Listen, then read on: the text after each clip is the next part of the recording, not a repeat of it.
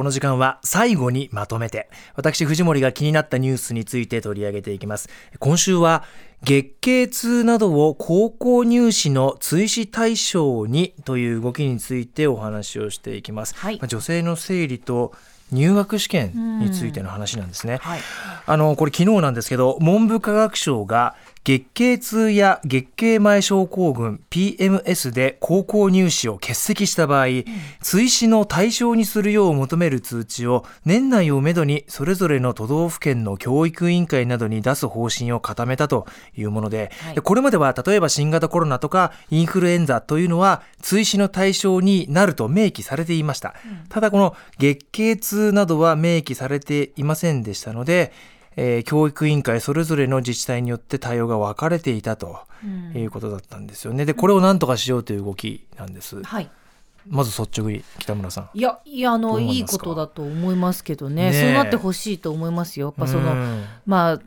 数日間なんですけどね。あ私の場合は、その数日間ちょっとお腹痛いなとかなるんですけど、うん、そういう時って結構やっぱそこに集なんか神経持ってかれるというか、うん、やっぱ集中できなくなるのでね、だって当日だけじゃなくて事前からこの日だに試験重なるからこうしなきゃいけないとかいろんなこと考えなきゃいけなかったり。多分今まで私はちょっと受験をそういう受験の時にかぶったことがないのであれですけど、多分ねあの遅らせたりとか早めたりとかそういう措置取ってたは、方もいると思う。あ薬を使ったりしてそうそうそうそうそう、ね、かぶらないようにね。なるほどね。うん、これあの毎日新聞が昨日記事を出していたんですけれど独自のアンケートを全47の都道府県にアンケートを取っていたという、はい、で今もお伝えした通り各都道府県によってその動き方対応の仕方がバラバラだったということなんですけど、はい、これねアンケートの結果およそ3割の15の道と府県が、生理に伴う体調不良が追試の対象になりますと回答した。なります、はい、うん、で一方でおよそ2割11の府と県は対象外でありますと、うん、対象にならない、うん、で残りの半分ぐらいの自治体は明確な答えがなくて国の統一基準がないことから生理をめぐる対応には差が生じているとまとめているわけです。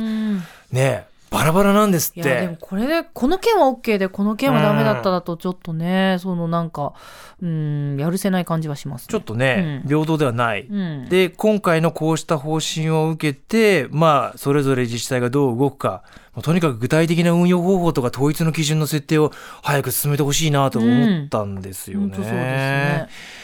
もう一つちょっといろいろ調べていましたら、はい、えー、女性の一生をサポートする健康情報サービスルナルナ。2021年の12月に出した記事で意識調査を取っている。これびっくりしたのがあのそういう受験に臨む女性たちがね、うん、誰に相談をしているのか受験と生理が重なることについて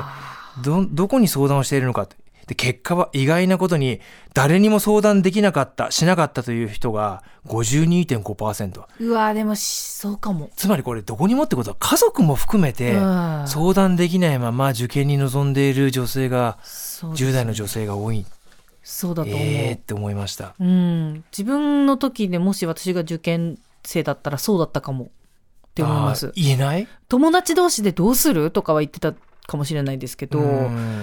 あ親にも言ってなかったかもしれないな。そうなんだ。うん、いや、これ、ルナルナというサービスがね、あの、意識調査を行った結果なんですけど、うちも実は今年、うん、えー、高校受験をするそうですね、えー、娘が。いるんですけどやっぱりそうか親にもなかなか簡単に言い出せるものでもなかったりするのかと思って。そうかも。うんなんか、うん、そうですね。今の教育では多分ねもうそういうことを言うなんていうのかな。生理痛とか生理なんですってことを言っても、みんなが受け入れようという体制になってると思いますけど、まあやっぱちょっと私の時とかは、ね、なんか男性にはあまり言えないとか女の子同士でこそこそ「今日生理なんだよね」みたいな話とかしてるっていうイメージだったんで、うん、親にもあまり言えないって感じですね。なんか親に必ず言いなさいとかそういうこと言ったんじゃなくてなんか例えばそのさっき言ってたみたいに薬でね自分で一人で調整してるとかで、それも副作用の心配とかもいろいろある人もいるだろうに。それでもなんかこう言い出しにくい雰囲気っていうのが今少しずつ良くなってきてるのかもしれないけど、まだまだやっぱり理解が広がる必要があって、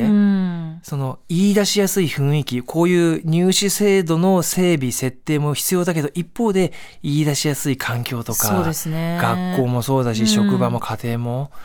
我々がまず私なんかもう個人的にもこういう事実があることをまず知らなきゃいけないなってもう強く感じましたよね。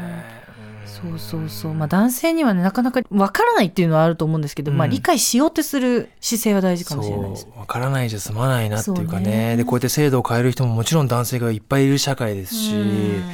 これをなんとかこういう情報をまず共有してそうです、ね、少しでも言い出しやすい雰囲気を作っていかなきゃいけないなと強く感じました。